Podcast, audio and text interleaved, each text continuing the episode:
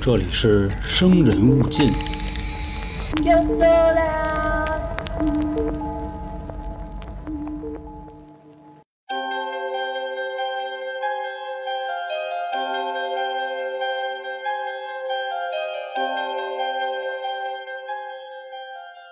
嗯，大家好，我是老航。嗯，大家看标题啊，应该都知道，今天呢，我要给大家讲一个案子。最近啊，也是外边的世界很恐慌，光呢宅在家里打游戏了。这个人啊，只要一摊儿哄，就会进入一个摊儿哄的状态。外加上这次的疫情啊，我在家摊儿哄摊儿的呢，也是心安理得。但是呢，有一点请大家放心啊，这个节目还是会准时更新的。呃，那我就闲言少叙，书归正传。不知道大家就是听没听说过八三年严打，就是我国首次严厉打击刑事犯罪。如果就是有看过老炮儿的听众啊，应该知道，当时闷三儿酒驾跟交警说说八三年严打，知道吧？一拳就能判三年。本次案件啊，正好发生在一九八三年严打之前。也可能是由于这起案件的发生啊，中央才下令开始严打。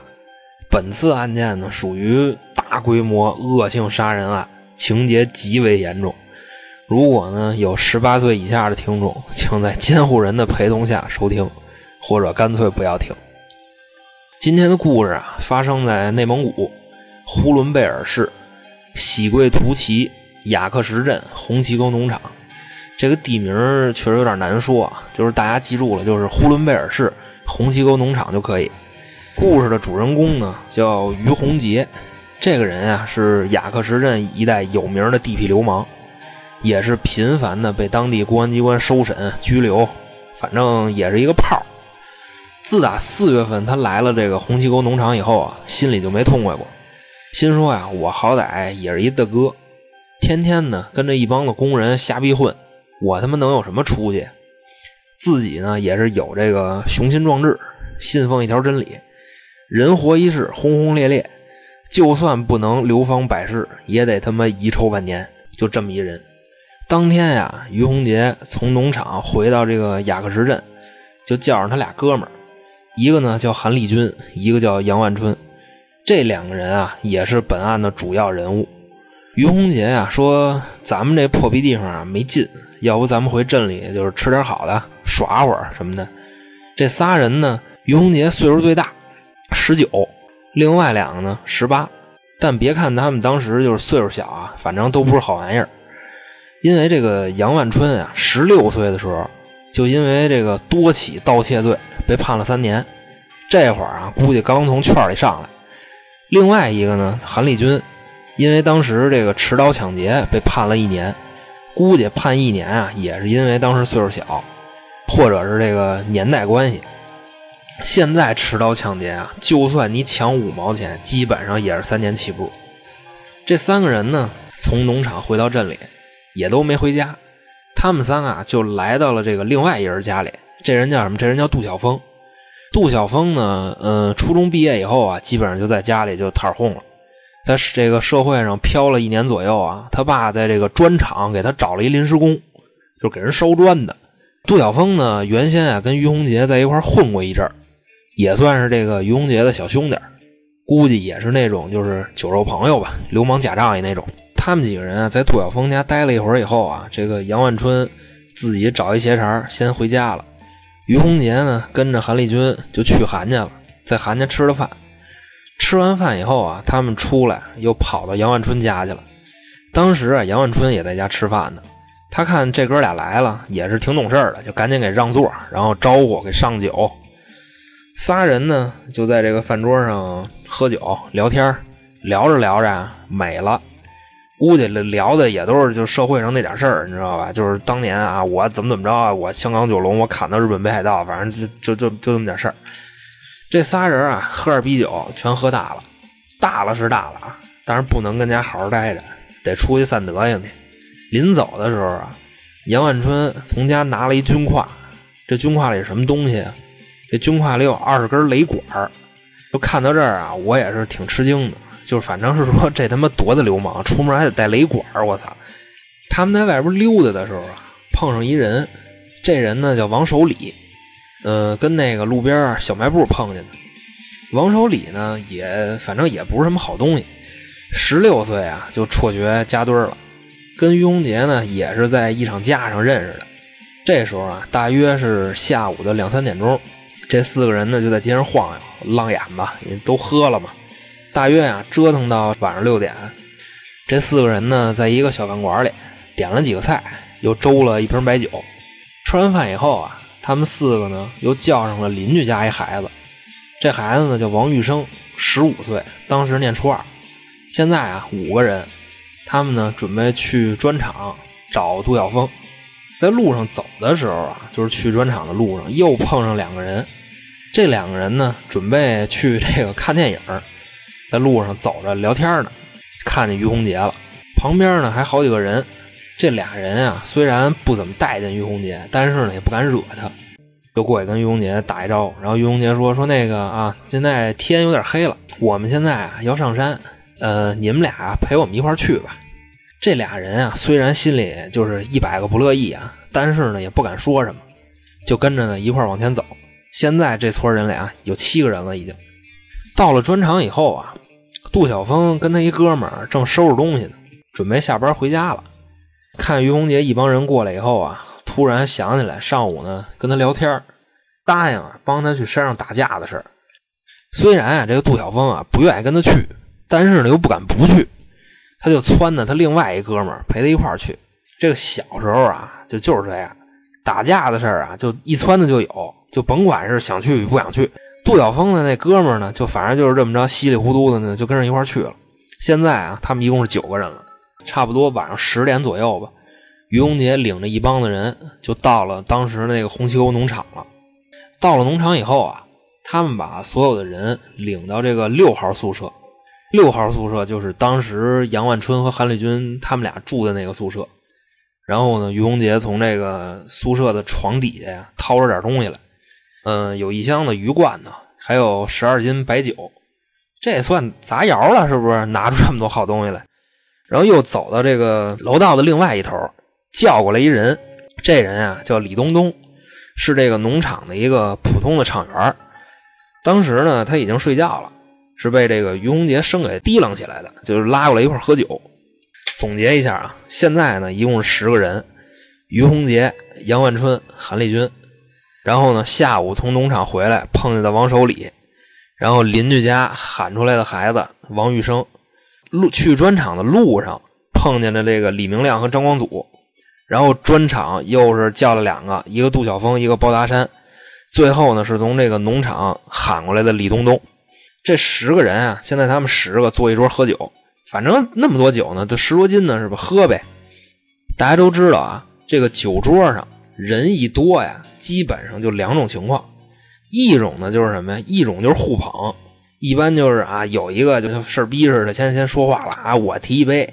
就是想当年我这我这哥们儿，我这我这姐们儿就怎么怎么着，就这种。第二种啊，就比较尴尬，就大家都明白什么呀？就是吹牛逼局。就是这种吹牛逼局啊，在这个酒桌上一度可以走向失控。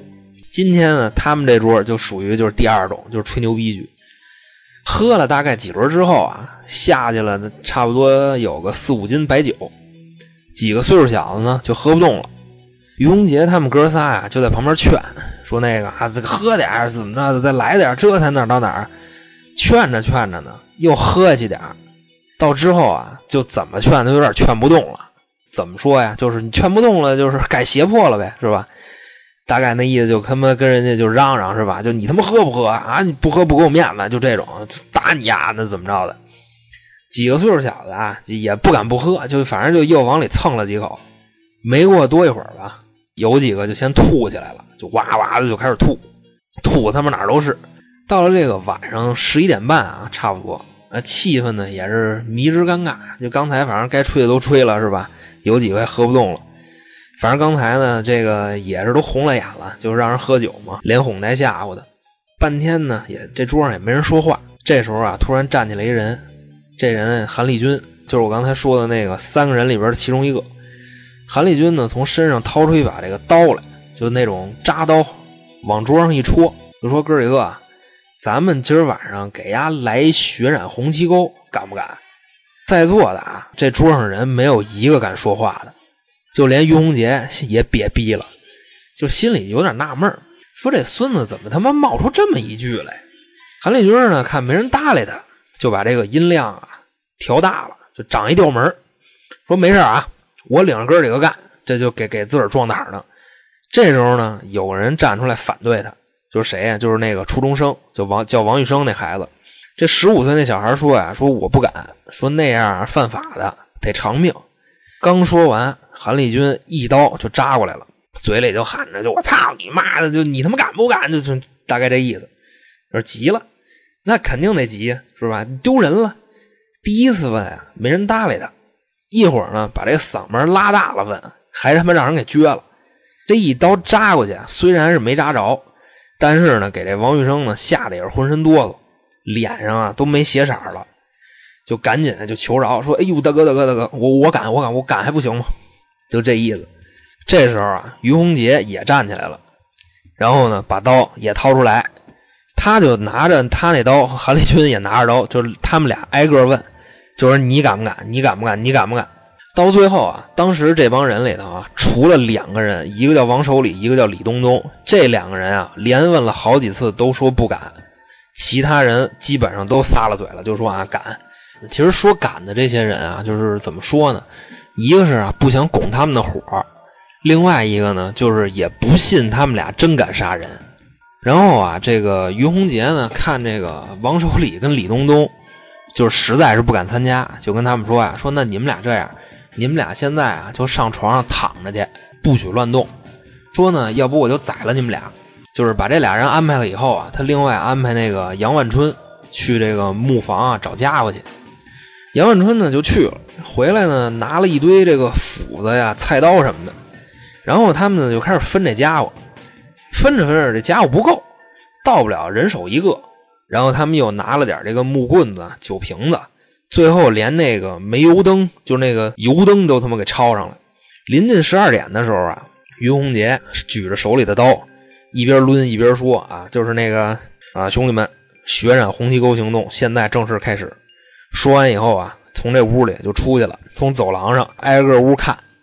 最后啊，他走到这个走廊的十号宿舍，他停下了。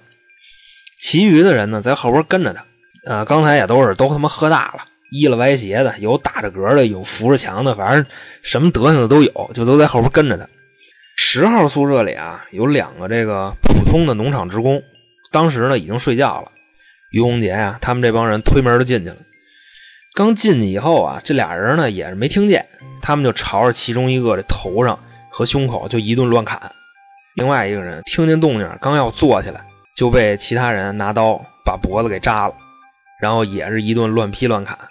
这屋十号宿舍那里边那俩人就是当场死亡了。从这个十号宿舍一出来啊，他们八个人又进了这个八号宿舍，又杀了三个人。这三个人呢是五十多岁的一个老厂员，还有一个二十多岁的普通职工。另外一个呢，这屋还有一人是这个普通职工的弟弟，呃，十几岁，刚上初一，就睡着觉呢，也是被杀了。就这么短短的这个四五分钟时间嘛，他们已经杀了五个人了。然后啊，他们在砍人的时候啊，这个动静啊稍微有点大，吵着当时农场里的指导员了。这个指导员呢，就赶紧从床上下来了，把这个蜡点上，披着衣服从屋里走出去了。走到门口呢，喊了一句：“说他妈深更半夜你们他妈嚷嚷什么呢？这个杨万春啊，当时在走廊上被指导员看见了，但是呢，楼道特别黑，也看不清楚，就这个血和刀啊，这也都没看见。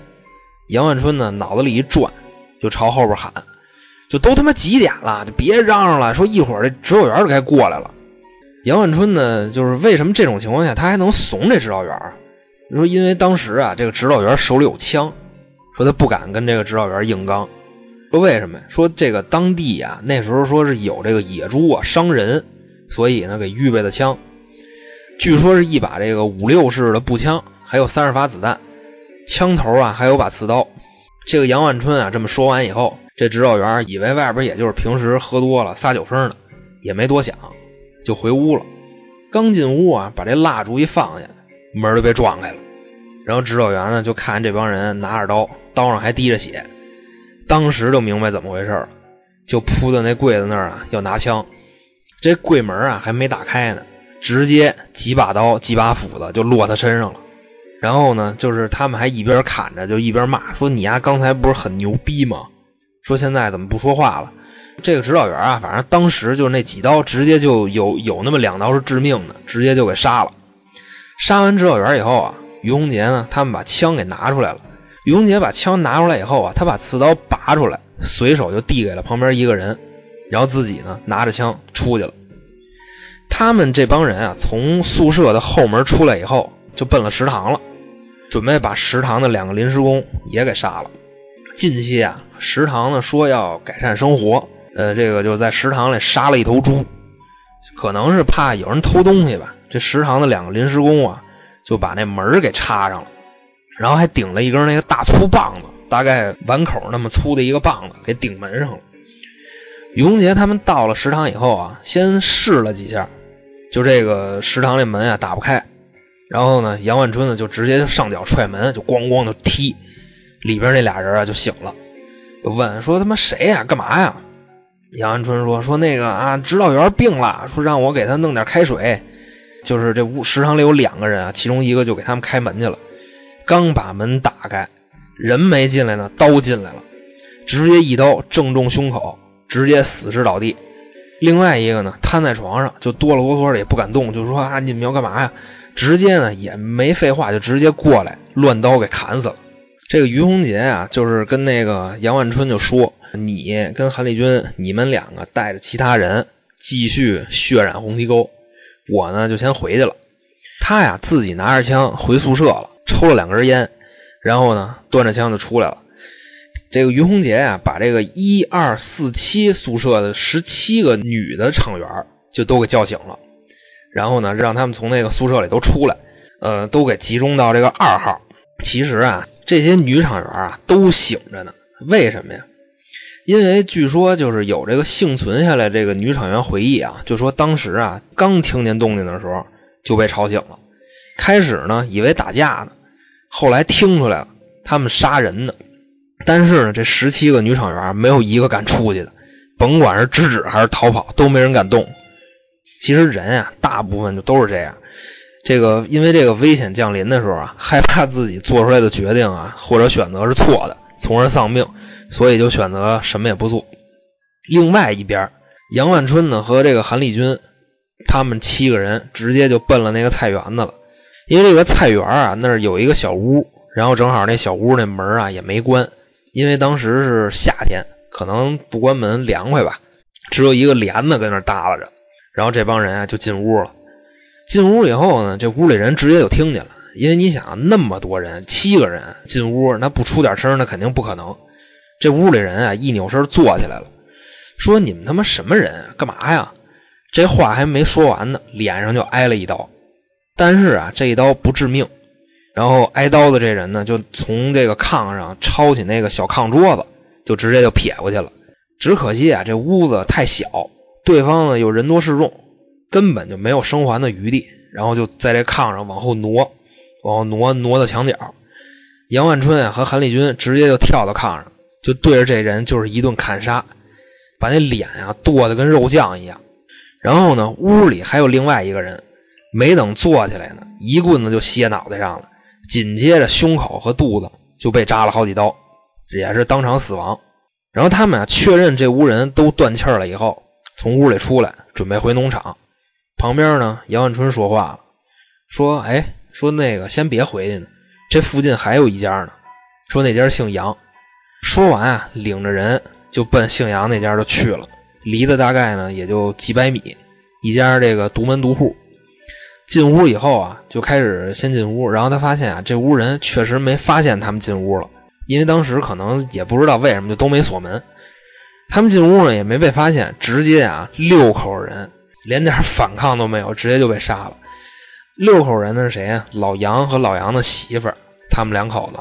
然后呢，老杨的父母，两个老人熟睡了，然后还有两个没上学的孩子，那两个孩子可能一个两岁，一个就是五六岁吧，就那样，反正都没到上学岁数呢，就是直接就被杀了。目前啊，也就差不多一个多小时，红旗沟农场已经有十六条性命被他们残忍的杀害了。从杨家出来以后，杨万春呢和韩立军带着剩下的人回到了这个二号宿舍，跟于红杰呢碰头，歇了大约半个钟头左右。那个于红杰啊找了一堆纸和笔，干嘛呀？开始写遗书，估计啊是因为那个酒劲儿啊过去了，意识到自己干嘛了。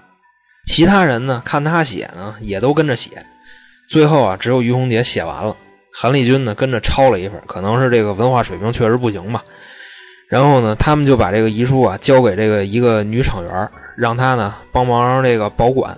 随后啊，于洪杰带着一帮人开始挨屋的翻箱倒柜儿，对刚才死的人呢，就是补刀、翻兜，反正他们觉着有用的东西、值钱的东西，反都得都得给洗了。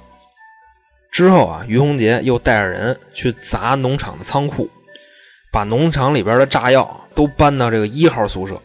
接上他们之前啊，出门的时候带上那个雷管和导火索。于洪杰呢，又跟杨万春说：“说你啊，去那个弄点汽油过来。”杨万春呢，就带了几个人滚了几桶汽油过来。 说为什么说滚了几桶？因为说不是那种四五升那种桶啊，是那种大桶，就烤白薯用的那种桶，一桶能装个百十来升汽油，就弄了这么几桶汽油，就轱辘过来了。把汽油呢放在这个一号宿舍，然后把盖子全给开开了。估计是啊，就准备把这农场直接给炸了。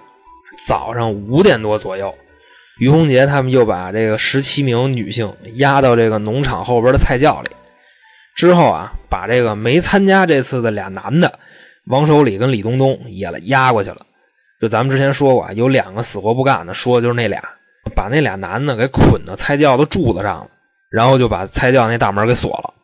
早上八点多的时候，附近生产队放牛的来了一六十多岁的大爷，骑马过来的，可能是啊是这个上班来了。那帮人听见声儿以后啊，藏在农场那大铁门后边了。这大爷一进来，一下马，直接冲过来几个人，连扎带砍就把这大爷给砍死了。然后上午十一点多的时候，附近生产队的这个社员来了仨人，但是呢，这仨人不是他们农场的，这仨人啊大概二十七八岁，开着一辆手扶拖拉机就哐哐哐哐哐就过来了，说是到这农场里啊借柴油，也被于洪杰他们给杀了。下午一点多的时候，于洪杰、韩立军、杨万春他们三个人坐一块儿商量，说这菜窖里还有十七个女的，说怎么处理。当时啊，韩立军说说那个说要不把跟咱们不对付的都杀了，然后剩下的就放了吧，差不多就得了。他说完以后啊，杨万春在边上就冷笑了一声，说：“瞧他妈你那点出息，说连他妈娘们儿都不如，说还剩个屁呀！刚才两岁的孩子都杀了，说我看呀也别留了，就都宰了就完了。”于洪杰呢跟边上坐着，一句话呢也不说，就跟那儿抽烟。咱往前说一句啊，现在是下午一点，关这个十七名女性和捆那俩男的的时候，可是早上五点。这期间啊，于洪杰他们这帮人也根本没去菜窖，也没人看着。就这段时间啊，这个菜窖这帮人也没敢张罗逃跑。他们在商量怎么处理菜窖里这十七个女的的时候，有俩人说话了。这俩人呢是杜晓峰和张光祖。杜晓峰说：“说大哥，我下午得回那个砖厂上班去。说大哥，我能先走吗？”这张光祖说：“啊，说大哥，我一天多没回家了，怕家里人着急，我也得回家了。”说这这不就跟咱小时候那个就是那什么，说把球给我，我得回家，这不就这意思吗？这于洪杰啊，就假先假装同意了，就冲他们一笑啊，就说行，那回去吧。然后呢，跟韩立军说说你把那个刚才咱们抢来那个钱，就搜刮来那个钱，给他俩一人瞪两张，也就给一人拿了几十块钱。这俩人啊接过钱，转身准备走，于洪杰直接就把枪掏出来了，然后呢，就直接 这个子弹上膛的时候啊。被前面那俩人听见了，一错身儿枪响了，但是呢没打着。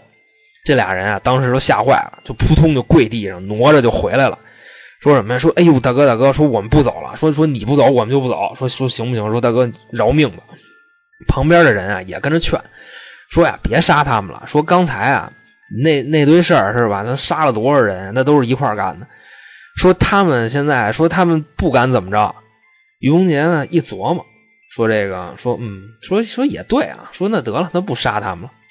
这时候啊，于洪杰有一个举动，反正呢，我看了这举动以后，我是觉得家挺真挺牛逼的，是什么呀？他刚才不是要杀这俩人吗？然后呢，说完以后，扭脸就把枪给这俩人了，把枪给他俩以后啊，就跟他们说说那个说这样说你们俩呀、现在就去大门口给我看着去，说有情况啊，你们俩立刻过来跟我报告。你说这个于洪杰他就不怕这俩人拿枪就把他给毙了吗？估计啊是把这俩人啊真给琢磨透了，知道他们俩不敢，结果这俩人啊还就真还真就不敢，抱着枪哆了哆嗦的就跟那农场门口站着，估计是啊刚才那劲儿过去了，这会儿呢于洪杰也走了，他们也没那么害怕了，俩人一商量说要不咱跑吧，说完呢把枪往那儿一扔，把马就给骑跑了。咱刚才之前说过，就是来了一大爷，生产队放牛的那个骑马来的。然后呢，把大爷不是宰了吗？然后俩人把大爷那马给骑跑了。然后于洪杰这会儿啊，他跟剩下的人就把那菜窖那个大铁门给打开了，然后站门口冲里边说说那个啊、各位姐姐妹妹，说咱们呀、都是知识青年，也都是工人阶级，说我们也都是同病相怜。不瞒你们说呀，我们刚才干了一件大事儿，但是呢，这事儿啊与你们无关，我们啊从来不伤害女人。现在开始，我们点名儿，点名儿的留下，没点名儿的呢，跟我们去宿舍研究点事儿。你说去宿舍能他妈研究什么事儿啊，是吧？当时啊，于洪杰点了三个，杨万春啊点了三个，韩立军呢点了两个，没点到名儿的女厂员都从菜窖里出来了，只有一个十八岁的小姑娘，从于洪杰一进菜窖，她就观一直观察他一举一动，她自就心说也知道他要干嘛。他自己啊没被点名儿，然后呢，他自己觉着啊，就就是自己岁数小，然后长得呢也还行。他发现啊，凡是被点到名儿的，基本上都是跟他们关系不错的。然后没点到名儿的，不就得拉出去嘛，对吧？就得带出去。估计啊，琢磨带回去不是强奸就是给弄死，或者是强奸加弄死。他呢就在原地杵着没动。赶巧儿于洪杰他们这帮人哎没发现他，就这样啊，这姑娘算是逃过一劫。于洪杰他们呀、一共带出来八个女的，顺便呀、还把柱子上捆着那个李东东给带回来了。于洪杰呢，就跟其中一女的说：“说呀，那个你爹让我给杀了，说走，我带你瞧去吧。”说完啊，就把这女的领到食堂去了。就刚才食堂被杀那两个人，其中有一个是菜窖里边这这帮女的里边的一个人的父亲，然后看见自己的父亲血肉模糊的躺在地上，这女的当时就哭了，嚎啕大哭。然后没哭一会儿，就让于洪杰啊又从食堂又给蹬回去了，又给撇菜窖去了。然后呢，杨万春带着包达山，把之前啊杜晓峰就是他们扔那儿就是看门儿那俩，把他们扔那儿那枪给捡回来了。回到宿舍以后啊，看见跟那个就看见李东东往那儿一呆，也不说话，自己呢气儿都不打一处来，说昨儿晚上我们出去滥杀无辜去了，你不去是吧？那你也甭活了。说完呢，一枪就给毙了。杀了李东东之后啊，他看于洪杰不在，就跟那个其他其他几个人说说那个哥儿几个，反正这些娘们儿啊也活不成了，说你们呀想怎么干就怎么干吧，今天呀随便整。说完这话以后啊，自己先摁倒了一个，然后其他人呢一看这个，也开始扯另外几个女的。当时啊，这七个女的在屋里一点反抗和哀求也没有，基本上就是任其摆布。甚至有的人啊还主动的把衣服脱了。当时这屋里啊，嗯这这几个女的啊有三个在生理期里边，也算是没受皮肉之苦，但是呢也被扒光了羞辱了一道。这时候啊，这个于洪杰把那个女的蹬到菜窖以后啊，看见柱子上还捆着一个呢，就当时不敢干的，不是有俩人吗？被杀了一个，还有一个在这儿捆着呢。这人呢，就是苦苦哀求说：“那个大哥，您给我解下来吧。”说于洪杰就就一看都都这样了，是吧？就给摘下来了。因为被捆了十几个小时，这人啊在地上趴了半天，才那个勉强站起来。于洪杰就跟他说：“说你啊，去找那个杨万春，把枪给我拿过来。”这哥们儿呢也照办了。中间拿枪的这一这一段啊，其实他以这个可以跑，但是呢他也没跑，就把枪乖乖给送回去了。于洪杰啊拿着枪就回二号宿舍了。杨万春啊就跟他说说刚才啊自己把李东东给毙了，说呢还把这几个女的给办了。于洪杰听完啊，当时就急了，说你们家这帮畜生、王八蛋，反正什么难听骂什么。说老子一世英名，说刚才都说了不伤女人，你们家他妈打我脸是吧？拿着枪指着他们，说我宰了你们家，你们信吗？这杨万春啊也是没想到，于洪杰啊就真跟他炸了，赶紧就跪下来，就影帝就上线了啊，跟地上就开始抽自己大嘴巴，就一边抽一边说啊我不是人，我王八蛋，我怎么怎么着，一边打一边往门口退，跪着往后退，趁于洪杰一个不注意，杨万春站起来直接就绕了，门口还站着一个包达山也跟着他一块儿跑了。俩人啊，从宿舍直接就跑出农场大门了。那兔子都是他们孙子。现在啊，这个二号宿舍里边，这个血洗红旗沟的成员就剩四个了，然后还有七个女的。这七个女的呢也没跑，就一个劲儿的跪地求饶，就恳求啊，就是说别再伤害他们。这时候啊，趁乱跑了一个，是谁啊呀、就刚才帮于洪杰拿枪那小子，就是捆了一宿，缓过来了。这会儿估计趁屋里乱哄哄的，直接就跑了。于洪杰对其中一个女的就说呀：“说那帮畜生把你糟蹋了，说叫你受委屈了，看着真挺可怜的。说你现在啊，你去那个隔壁一号宿舍啊，说这儿你就甭管了。”这女的一听啊，从地上爬起来，一边哭一边千恩万谢，然后颤颤巍巍的从这屋里就走出去了。剩下六个女的声嘶力竭的向这个于洪杰祈求说：“能不能放他们一一条生路？”于洪杰呢，直接就炸了。说我呀，虽然吃喝嫖赌、抠皮子、挂马子、追风的、操傻子，什么坏事儿我都干得出来，而且我还不少干。但是呢，我从来没干过强奸女人的事儿。干这种事儿的人，就他妈不是人生父母养的。说啊，虽然你们被他们给玩了，但是呢，丢人的是我。所以啊，为了我这张脸，你们也活不了。他说完这句话以后啊，挺可笑的，是吧？说完这句话以后啊，他把这个枪啊递给旁边一人，跟他说：“说你啊，把这群娘们儿给我毙了。”这人啊也是怎么说，胆儿不太灵啊，但是趋于这个淫威啊，哆了哆嗦的开了几枪，打死三个女的，剩下剩下的女的呢，就吓得全钻床底下去了。于洪杰啊就把那枪抢过来，照着床底下就开始搂，然后呢，反正是血都溅出来了，把这三个女的也都打死了。杀完人以后啊，把枪递给旁边俩人，自己奔一号宿舍去了。另外两个呢，看于洪杰一走，直接也就跑了。刚才啊，于洪杰放走的那个女的，跟一号宿舍里哆嗦呢，看于洪杰进来啊，门也没关，就开始解裤子，这就有点打脸了啊。咱说实话，因为自己刚说完啊不玩强奸就干这事儿的人不是人生父母养的，自己现在进屋就解裤子，屋里那女的一看这情况，什么也没说，自己把衣服就脱了。这这块儿就不说了啊。等于红姐把裤子提上以后啊，她就带着领着那个女的就又回了菜窖了。这菜窖里边呢，韩丽君和剩下几个女的都在呢。于红杰呢就跟韩丽君商量了几句，就把菜窖里的这个女的呀就都给放了。之后这俩人啊，一人点了一根烟，从菜窖往宿舍走，谁也不理谁。估计啊，他们可能是有点醒了。他们也就明白等待他们的是什么了。走到一号宿舍以后啊，把屋里的汽油桶都给推了，然后那个汽油呢也都顺着桶流出来了。这时候啊，韩丽娟呢这个嘴里叼着那根烟啊，可能是因为一火星子吧，还是怎么着的，就把汽油给点着了。火一烧起来，屋里的炸药直接就炸了，韩丽君当场就被炸碎了，脑袋都给崩，就是从屋里给崩楼道去了。于洪杰呢，在这个门口的位置，虽然没给崩死，但是也给烧成重伤了。下午四点多的时候，当地的公安机关啊，从这个死里逃生的女性口中知道，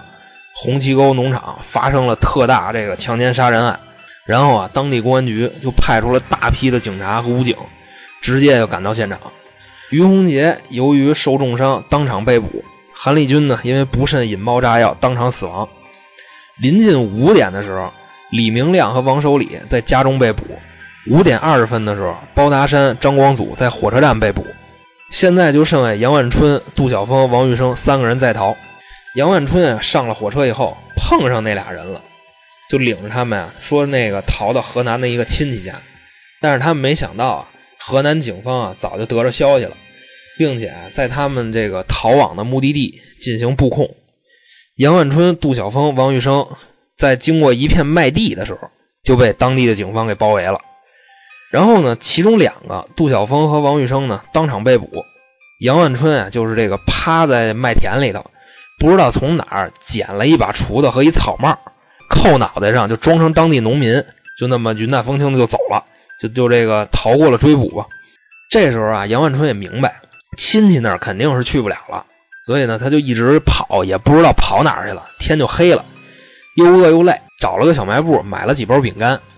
买完啊，就问那老板说：“那个，说您能收留我一晚上吗？说我这个没地儿去了。”那老板一看，首先是个生脸儿，